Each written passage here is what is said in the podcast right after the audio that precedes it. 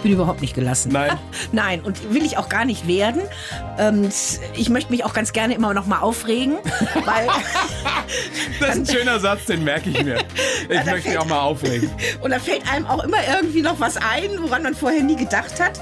Äh, man kann nicht alles planen und ich will auch einfach mir so diese Spontanität bewahren und so ein richtig fest geplantes Leben, das hat mir noch nie gut gefallen. Die blaue Couch, der preisgekrönte Radiotalk. Einer unserer Bayern 1 Premium Podcasts. Hören Sie zum Beispiel auch mehr Tipps für Ihren Alltag mit unserem Nachhaltigkeitspodcast Besser Leben. Und jetzt mehr gute Gespräche. Die blaue Couch auf Bayern 1 mit Thorsten Otto.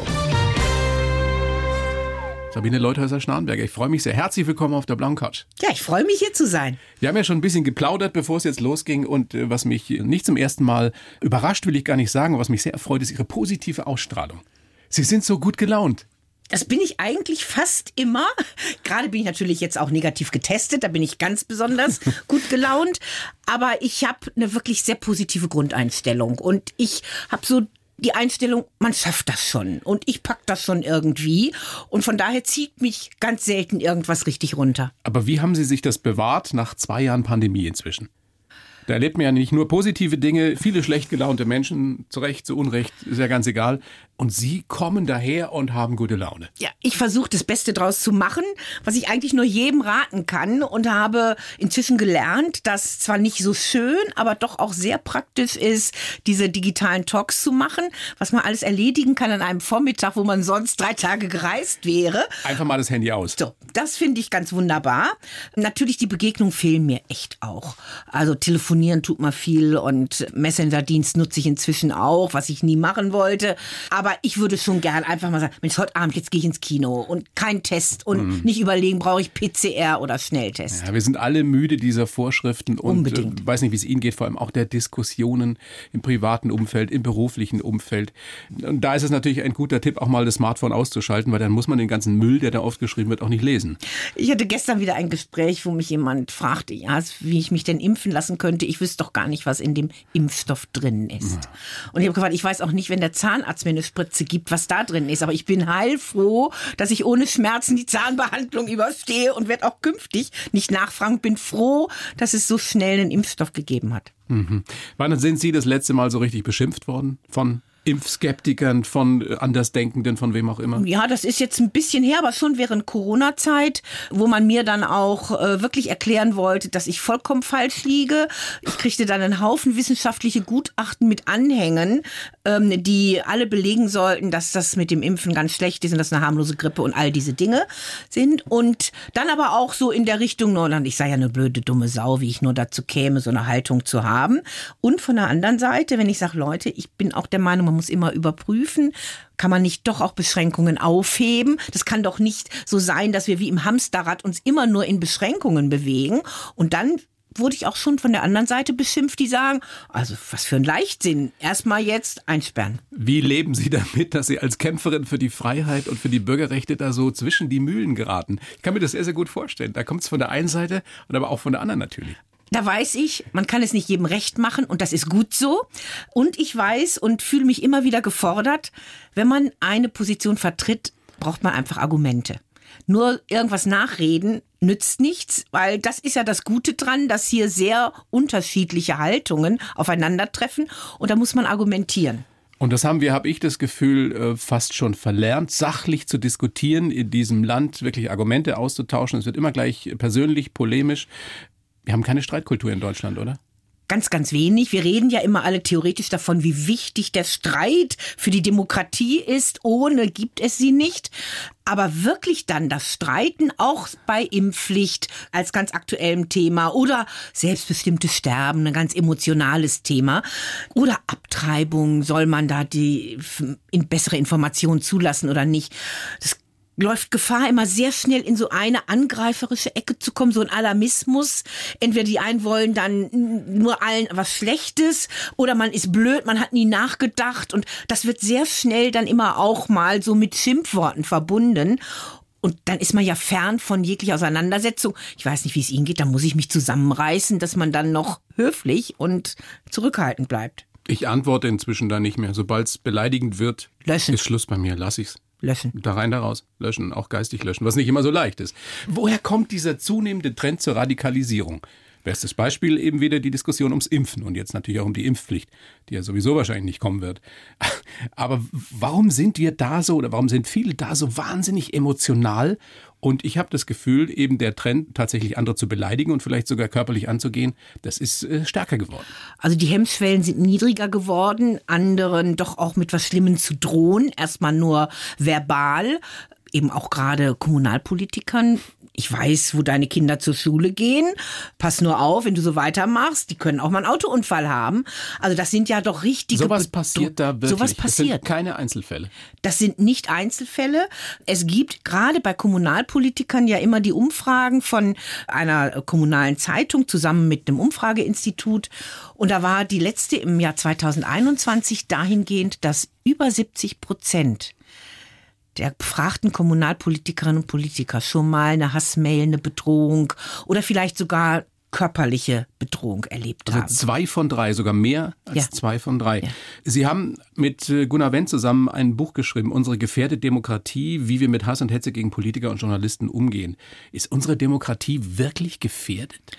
Es richtet sich ja dieser Hass gegen die Repräsentanten unserer Demokratie.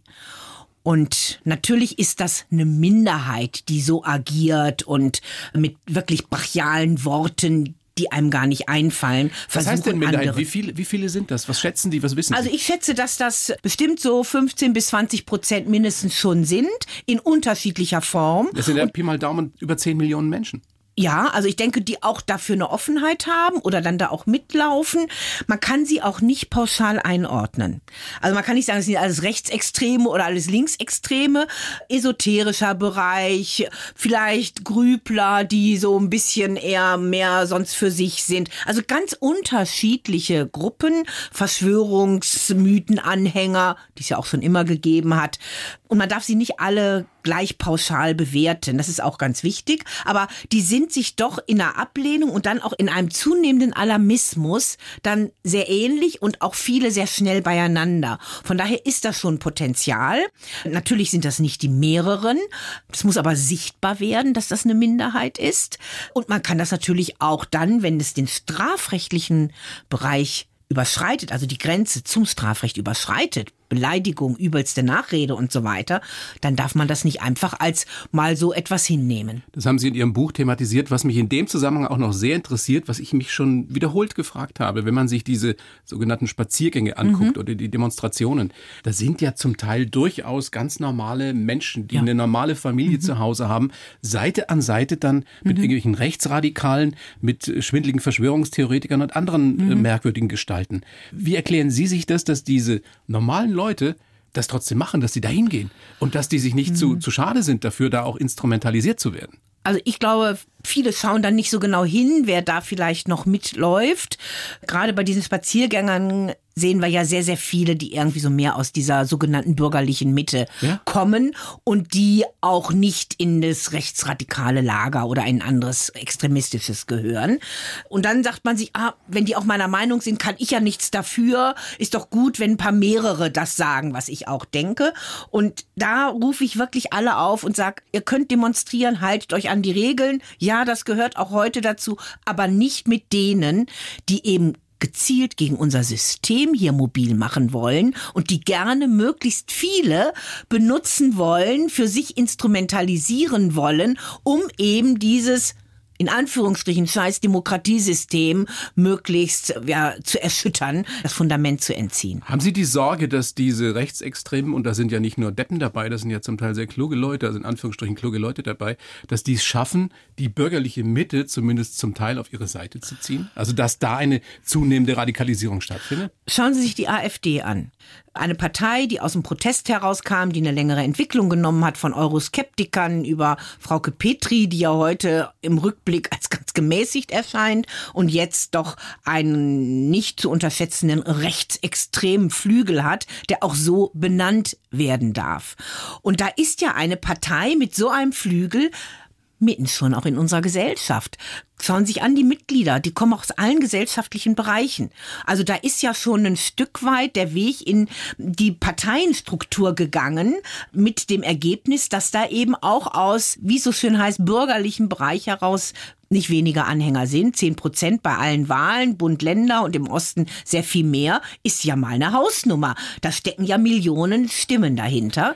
Und wir haben natürlich außerhalb des Parteipolitischen dann die unterschiedlichsten Organisationen. Aber ich glaube, das, was es gefährlich macht, ist, dass man heute nicht in irgendeiner Gruppierung sein muss, um sich mehr im rechten Bereich zu radikalisieren. Das funktioniert natürlich über soziale Medien, über Chatrooms, über viele Dinge im digitalen Bereich leider ganz, ganz einfach. Und das erleben wir ja immer, wenn es fürchterliche Taten gibt. Angebliche Einzeltäter, vielleicht waren sie auch mal allein, aber in einem geistigen Umfeld. Und aus diesem geistigen Umfeld resultiert dann zum Beispiel auch die Beleidigung gegenüber der Kommunalpolitikerin oder vielleicht sogar der tätliche Angriff. All diese Geschichten. Was, was ist denn Ihre, Ihre Schlussfolgerung daraus? Was können wir tun, um das zu vermeiden, zu verhindern? Wir alle, die wir natürlich sagen, das geht nicht. Also alle die, die wir sagen, das geht nicht, müssen sich einbringen, weil mit dem Zuschauen und uns bestätigen, wir sind anders, ist es nicht getan. Das ist nämlich genau der Punkt, wann es für die Demokratie gefährlich wird, wenn man sich aus dem öffentlichen Raum zurückzieht, als jemand, der damit irgendwo so nichts zu tun haben möchte, auch nicht in dem Abdriften in wirklichen ganz extremen Bereich hinein, aber selbst nicht sich überlegt, wo kann ich mich dagegen einbringen.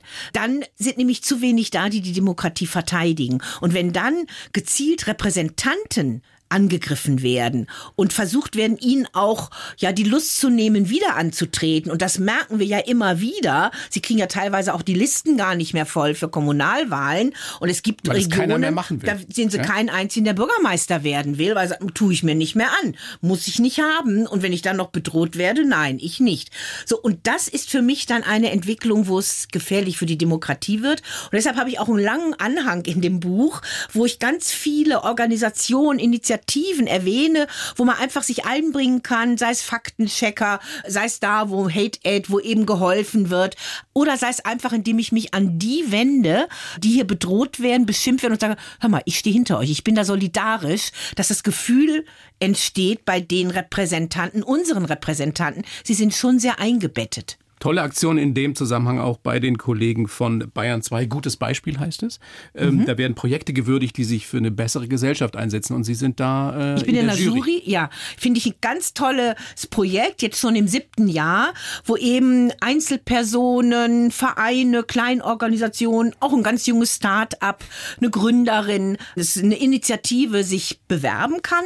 Ähm, und dann werden Preise verliehen. Es werden also in der Jury werden eine bestimmte Anzahl von Projekten ausgesucht und die Hörerinnen und Hörer, die sagen dann erste, zweite, dritte, vierte Platz. Ich finde das eine ganz tolle Sache und wenn man sich ansieht, was da schon ausgezeichnet wurde, ein Hotel, wo gerade Menschen mit Beeinträchtigungen eine entscheidende Rolle spielen, also gelebte Inklusion von Menschen gemacht, ist doch super. Ihr Buch nochmal, Unsere gefährdete Demokratie, wie wir mit Hass und Hetze gegen Politiker und Journalisten umgehen. Ich habe das durchgeblättert und da sind wirklich erschreckende Beispiele drin. Es sind ja Porträts von, von Menschen, denen sowas Ja. passiert ist. Was hat Sie am meisten beeindruckt, erschreckt? Also mich hat eines ganz tief erschreckt, als ich gelesen habe, eine Bezirksrätin hier in Oberbayern geht über die Straße abends und wird einmal von hinten angegriffen und man hält ihr ein Messer an die Kehle. Also so wie man das im Krimi sieht, aber doch sich nie vorstellen kann, dass es einem selbst passiert. Sie gehörte eher ins linke Spektrum der Politik, das ist ja vollkommen egal, in welchem man da ist. Also ganz niederträchtig und sie erzählt ja auch, was das mit einem macht. Da braucht man Zeit, erstmal wieder zu sich zu kommen. Sie und das ist nicht passiert, weil sie, weil sie in der Kommunalpolitik Sie ist in der ist. Kommunalpolitik, sie hat sich da auch immer sehr klar positioniert, ist eben auch, wie gesagt, mehr äh, links ähm, äh, politisch äh, verortet. Und da gab es vor Ort auch lokale Dinge, aber auch weil sie Frau ist. Und das fand ich als zweites so erschreckend, dass gerade wenn Frauen bedroht werden, dass immer auch so mit Sexismus verbunden ist. Und das sind natürlich dann Männer, die beim Gendern zum Pickel kriegen, wenn sie das Wort hören, aber eben auch richtig Frauen niedermachen, die wirklich von Frauen nichts halten, die eine Abwertung von Frauen in übelster Form vornehmen, verbunden dann noch mit jemandem, der sich vielleicht für Flüchtlinge einsetzt oder für Asylbewerber. Das ist dann ja so eine toxische Mischung. Haben die den Typen denn gekriegt? Den haben sie nicht bekommen. Die Polizei war dann natürlich vor Ort. Sie hat sie auch eingeschaltet. Das war jetzt ja schon ein Gewaltverbrechen. Es ist noch mal mehr, als wenn man durch Mails und Posts und sonst wie bedroht wird. Aber er konnte nicht ermittelt werden und sie hat am Ende aber dann trotzdem nicht aufgegeben und sagt, nee, also dem Gefallen tue ich dem nicht. Toll.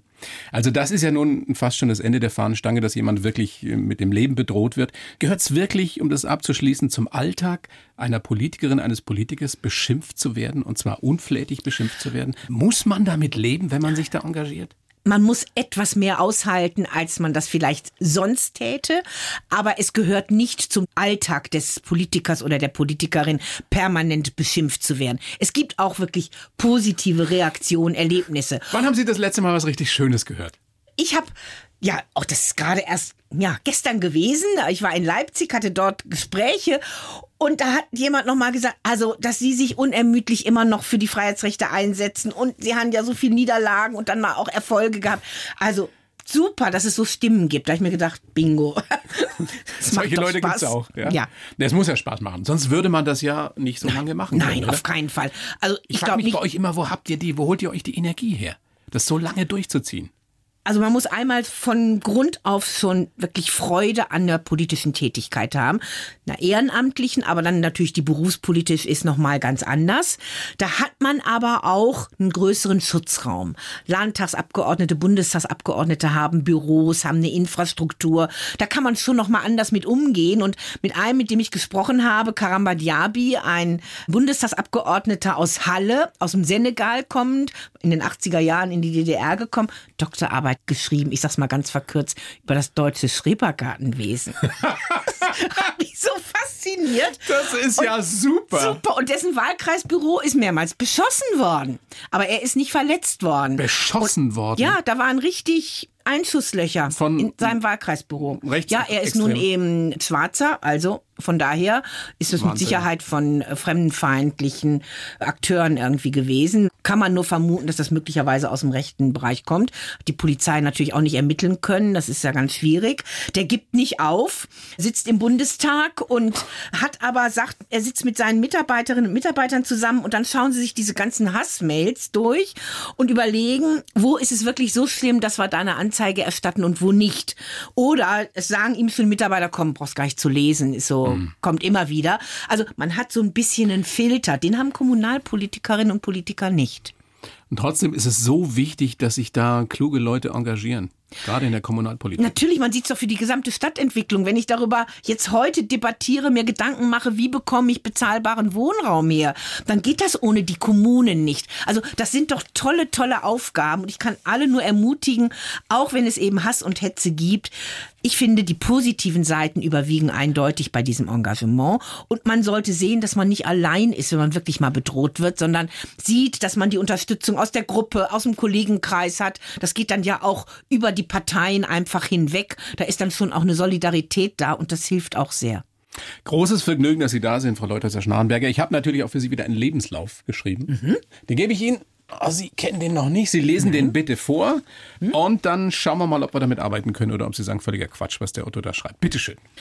Ich heiße Sabine Leuthäuser-Schnarrenberger und will für die Freiheit begeistern. Die Bürgerrechte liegen mir am Herzen und ich kämpfe leidenschaftlich für unsere Grundrechte, aber politische Karriere habe ich eher zufällig gemacht.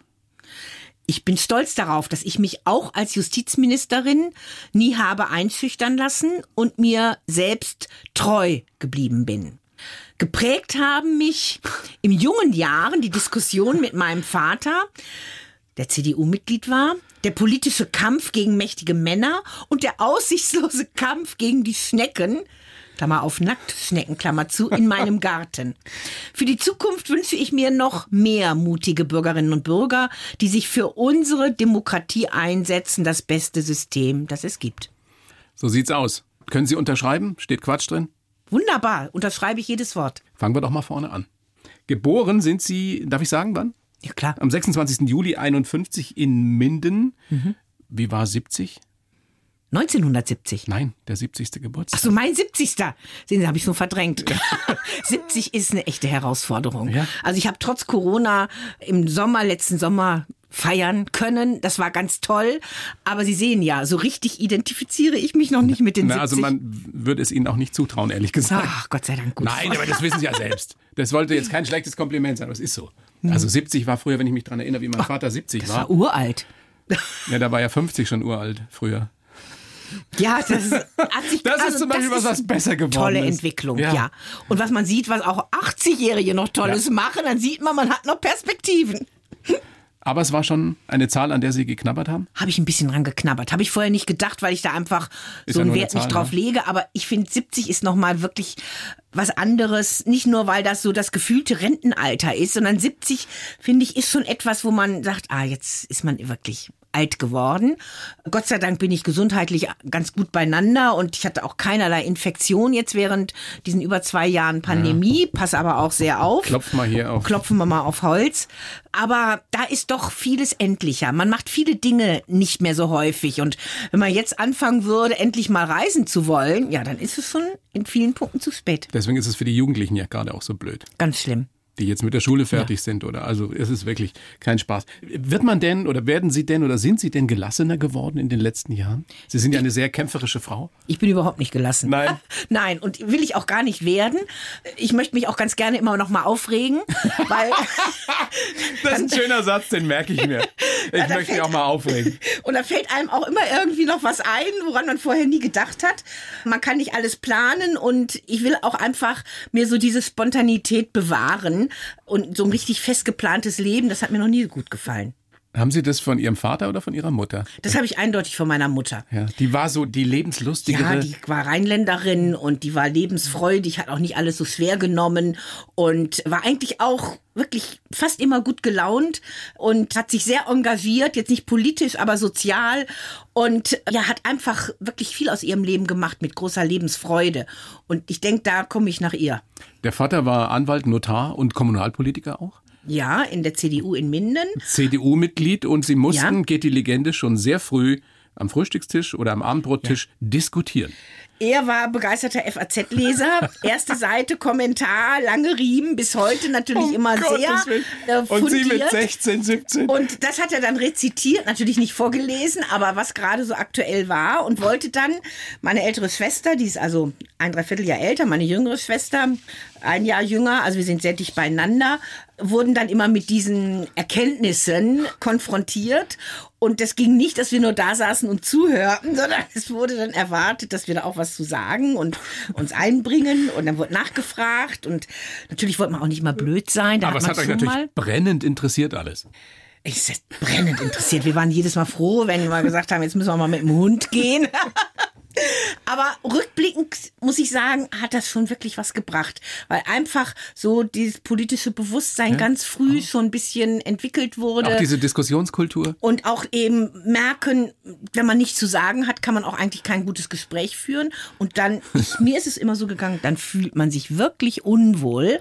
Und das fand ich rückblickend jetzt alles wirklich eher sehr positiv. Aber manchmal in dem Moment haben wir auch gedacht, jetzt mal lieber raus, als nochmal hier eine halbe Stunde hocken. Aber er hatte es ja auch nicht leicht mit vier Frauen zu Hause. Naja, gut, also. Hat er auch mal mit kokettiert, also würde ich mal, das ist so eine alte Legende. Nein, er, er, ihm ging es ja wirklich bestens und ich glaube, er war wirklich ein guter Jurist und hat mich ja dann auch überzeugt, Jura zu studieren, damit bloß diese juristische Tradition in der Familie Leuthäuser nicht verloren geht. War bei uns auch so. Ja, und dann habe ich gesagt, okay, wenn ich die Zusage bekomme, falls es mir gar nicht gefällt, kann ich nach zwei, einem oder zwei Semestern noch wieder umschwenken. Ich wollte eigentlich Französisch studieren. Und da hat er gesagt, ja, geht. Ja, und dann habe ich angefangen, da hat mir es aber wirklich Spaß gemacht. Ich habe ihn reingeschrieben in den Lebenslauf, dass die politische Karriere eher zufällig entstanden ist. Ist das wirklich so? Sie, Sie sind damals mit Ihrem Mann nach Bayern gekommen. Und dann aus beruflichen Gründen. Ja. Und dann bin ich hier im Ortsverband Starnberg Mitglied gewesen, in der FDP geworden. Und da ist man ja dann sehr schnell in der Situation, dass man gefragt wird, möchtest du nicht im Kreisvorstand oder irgendwo mitmachen? Weil es ja nicht Bei so der viele FDP, gibt. da gibt's ja nicht so viele, obwohl das da immer ein starker Kreisverband bis heute ist. So, und dann hatte ich halt so mich im Kreisverband da auch eingebracht. Aber für diese politische Karriere, wenn man das so nennen soll, ist ja dann so ein Mandat das Entscheidende. Das habe ich nie angestrebt.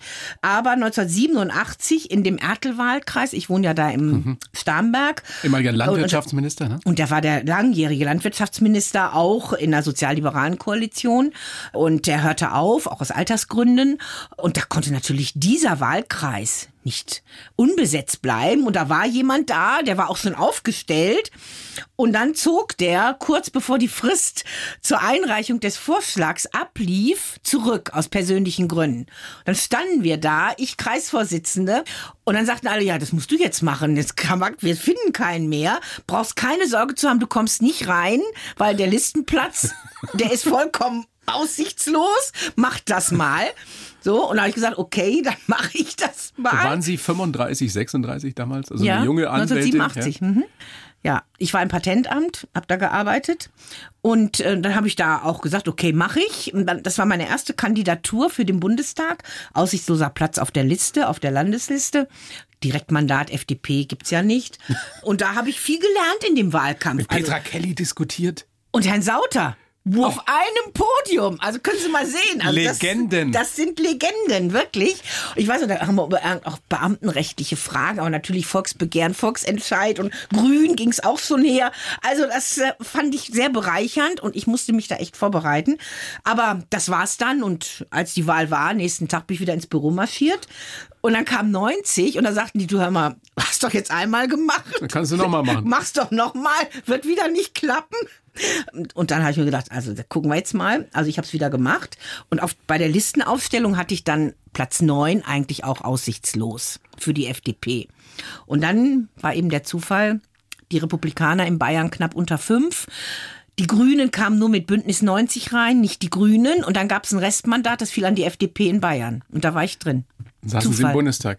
Mhm, da war ich im Bundestag. Die junge Patentanwältin muss nach Bonn. Und ja, ich habe ich hab genau. ja vorhin schon kurz drüber gesprochen. Ich stelle mir vor, dass das gar nicht so einfach ist, weil auf einmal weißt du, da gucken die Augen Deutschlands auf dich. Du hast nichts anzuziehen wahrscheinlich, nicht jeweils so viel. Nicht so richtig, ne. Sind sie erstmal shoppen gegangen? Ja, nicht sofort. Dann bin ich erstmal nach Bonn gefahren. Natürlich konnte ich dann an dem ersten Tag, wo sich alle neuen Abgeordneten mit ihren Parteien und Fraktionen getroffen haben, nicht dabei sein, weil ich erfuhr ja erst morgens um vier an dem Montag nach dem Wahlabend, dass ich jetzt auch noch ein Mandat bekommen hatte. Bin dann also dafür mal später angereist und es war alles nur aufregend und bin dann, ja, dann bin ich danach auch schon mal einkaufen gegangen, Klamotten kaufen und dann war das schon für mich also sehr, sehr spannend. Wir waren eine ganz ganz große Fraktion, FDP, mit wirklich den ganzen Kolleginnen und Kollegen aus Ostdeutschland, also erste gemeinsame Bundestag nach der deutschen Einheit. Das hat alles nochmal zusätzlich aufregend gemacht. Und ich dann im Rechtsausschuss und konnte da an den Gesetzen, Vermögensgesetzen mitberaten. Und das war alles schon sehr erfüllend. Und da konnte ich natürlich nicht ahnen, dass in der FDP dann noch so ein paar Erdbeben passieren. Ja, da ist einiges passiert. Und zwei Jahre später wurden Sie dann Justizministerin unter Helmut Kohl. Ja. Wie, wie lief das denn, dieser Antrittsbesuch da? Wie, wie sah es aus bei Kohl? Worüber habt ihr geredet? Ja, ich war in seinem Kanzlerbungalow, nachdem die Fraktion mich eben gewählt hatte, im Wettbewerb mit Burkhard Hirsch. Und der kannte mich natürlich gar nicht. Woher sollte mich Helmut Kohl kennen? Und dann saß ich da in dem Raum, der war so ein bisschen dunkler. Er hatte auch ein blaues Strickweste an und äh, war sehr sovial, sehr nett, sehr, sehr freundlich, sehr aufgeschlossen und hat mir als erstes gesagt, wo man doch jetzt als künftige Ministerin sofort an den großen Apparat denkt. Das machen alles die Kollegen mit dem fachlichen Zeug da. Sie haben ein Riesenministerium, da sitzen hervorragende Fachleute und Experten. Das funktioniert. Staatssekretär, der macht das alles. Das Wichtigste ist, dass Sie sich mit den Kollegen im Kabinett gut verstehen. Gehen Sie mit denen mal essen, reden Sie mit denen. Wir brauchen hier ein gutes Klima. Und da habe ich mir gedacht, ja, also ich war voller Erwartung, jetzt mich in die Akten zu stürzen. Und dann sagt er, Und dann soll ich essen, essen gehen. Mit wem hat es denn am meisten Spaß gemacht, essen zu gehen? Ich habe alle gar nicht geschafft, aber es war wirklich sehr, sehr doch was spannend, auch mit, mit Norbert Blüm zu essen. Ich meine, mit dem FDP, da muss ich ja nicht ja. essen, die kannte ich ja. Aber und, Wolfgang und, und, Schäuble.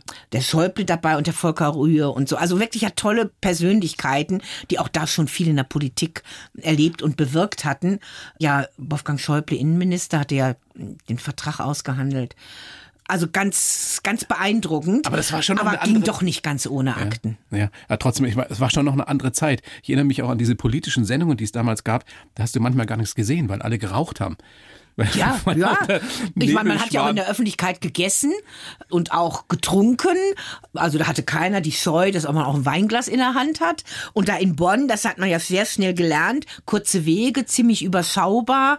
Man kennt auch die Journalisten, wenn man da einen bestimmten Weg vom Leingen Eugen, also dieses Hochhaus, wo dann auch die Fraktionssitzungen stattfanden, zurück zu seinem Büro ging. Da kam man da an den Büros der Journalisten, FAZ und anderen vorbei und da ist man mal reingegangen, hat was vertraulich Persönliches aus der Sitzung erzählt. Und so ist, was ja dann nachher in Berlin vollkommen undenkbar ist. Also war eine, schon, es war eine andere Nähe da, vielleicht auch Überschaubarkeit, vielleicht auch Vertraulichkeit. Ob es alles nur besser ist, sei mal dahingestellt.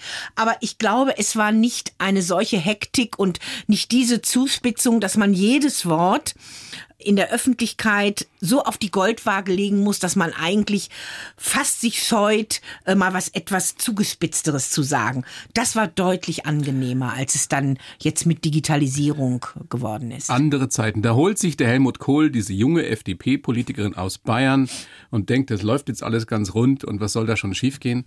Und drei Jahre später dann, 14. Dezember war es, glaube ich, 95, treten sie zurück aus Protest gegen den großen Lauschangriff. Ein Erdbeben in Bonn.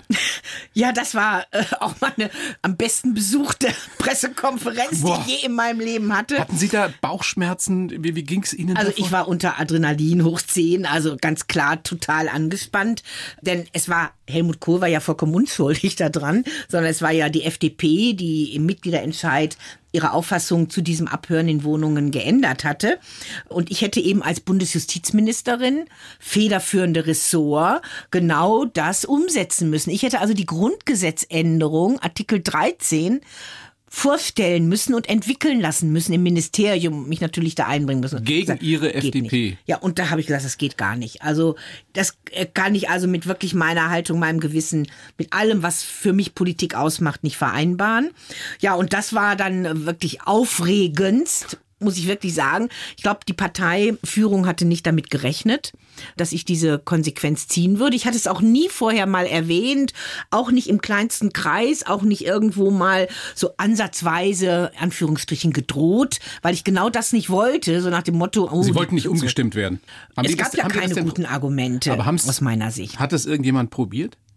Wir hatten ganz viele Veranstaltungen, ja, da haben mich schon viele versucht, auch umzustimmen oder zu sagen, das ist doch nicht so wichtig, das Thema. Und wir hatten eben so eine sogenanntes Wanzenballett, weil es ging um die Wanze in den Wohnungen. Und da waren immer so Pro- und Kontra-Veranstaltungen in der Partei, also ein Fürwanzenmensch und einer dagegen. Und dann mit Parteifreundinnen und Parteifreunden. Und da wurde natürlich richtig heiß debattiert, immer wieder Argumente, auch neuere, auch mal anders vorgebracht, ausgetauscht. Es war also nicht nur ritualisiert, aber da habe ich jetzt auch bei aller Offenheit nichts finden können, was mich von meiner Meinung abgebracht hätte. Hat Helmut Kohl was gesagt, als er sie verabschiedet hat? Entlassen? Er hat es eigentlich nicht verstanden. Erstmal, dass die FDP ja. dieses Thema so hochgehängt hat, hat er wirklich zu mir gesagt, er versteht das gar nicht. In der Koalition ist doch klar, da hat jeder Partner und auch ein kleinerer, er war ja wirklich ein Koalitionsmensch, ja auch seine Themen. Und wenn das auch jetzt hier der große Lauschangriff ist, ich verstehe zwar gar nicht, warum sie dagegen sind, aber wenn das nun mal so ist in der FDP, dann ist das eben etwas, wo dann die FDP das machen muss. Also es kam nicht so der Druck aus der CDU, nicht von ihm, die Haltung zu ändern, sondern es kam aus der FDP, die gesagt haben, naja, so tollen Wahlkampf mit so einer Haltung können wir auch nicht machen. Das Thema muss mal weg, dann können wir uns wieder Wichtigerem zuwenden. Und ich denke, es hat schon der FDP auch geschadet, weil es einfach ein Symbolthema für Grund- und Freiheitsrechte war. Es hat Ihnen auf jeden Fall genutzt in Ihrer Popularität, in Ihrer Glaubwürdigkeit. Die Werte ja, sind in die Höhe so. geschossen danach. Wie oft sind Sie angesprochen worden? Oh, unsägliche? Mal. Also auch, da gab es ja ganz, ganz viel Post und zwar ja noch nicht so Mails. Ne?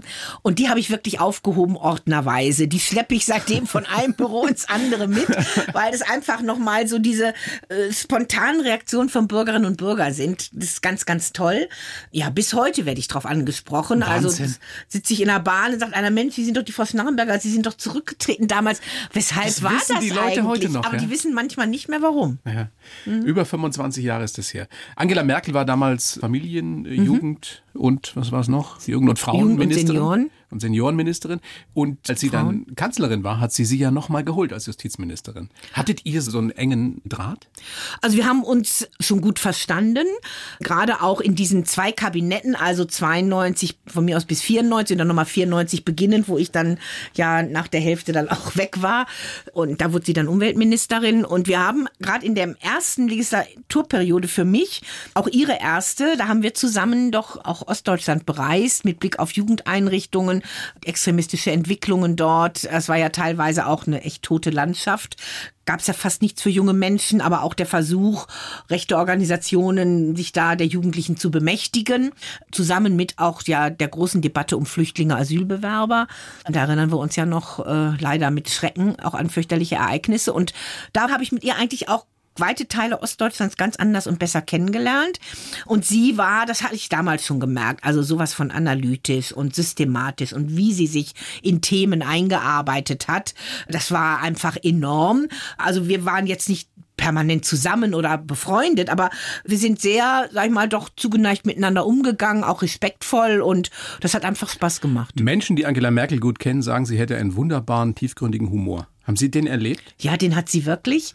Den habe ich auch erlebt, als ich dann das zweite Mal im Kabinett war, das erste Mal mit ihr als Kanzlerin. Wenn wir da Klausurtagungen hatten und wo sie dann wirklich auch mal aus ihren verschiedensten Lebenssituationen dann auch so humorvolle Beiträge bringt, auch gerade mit anderen Politikern oder auch mal ein bisschen lustig mal über jemanden herzieht oder so. Sie hat wirklich einen schönen hintergründigen Humor. Was glauben Sie, was macht die jetzt? Also wenn sie sich ein bisschen erholt, regeneriert hat? Also ich glaube, dass sie auf gar keinen Fall Ratschläge braucht, was sie alles machen sollte. Nein, aber Und was sie hat ja Sie auch machen? schon mal wirklich jetzt erste Dinge, die man ihr angeboten hat, hat sie alle kategorisch Mhm. abgelehnt. Was ich den allen hätte vorher sagen können, dass sie das nicht machen würde.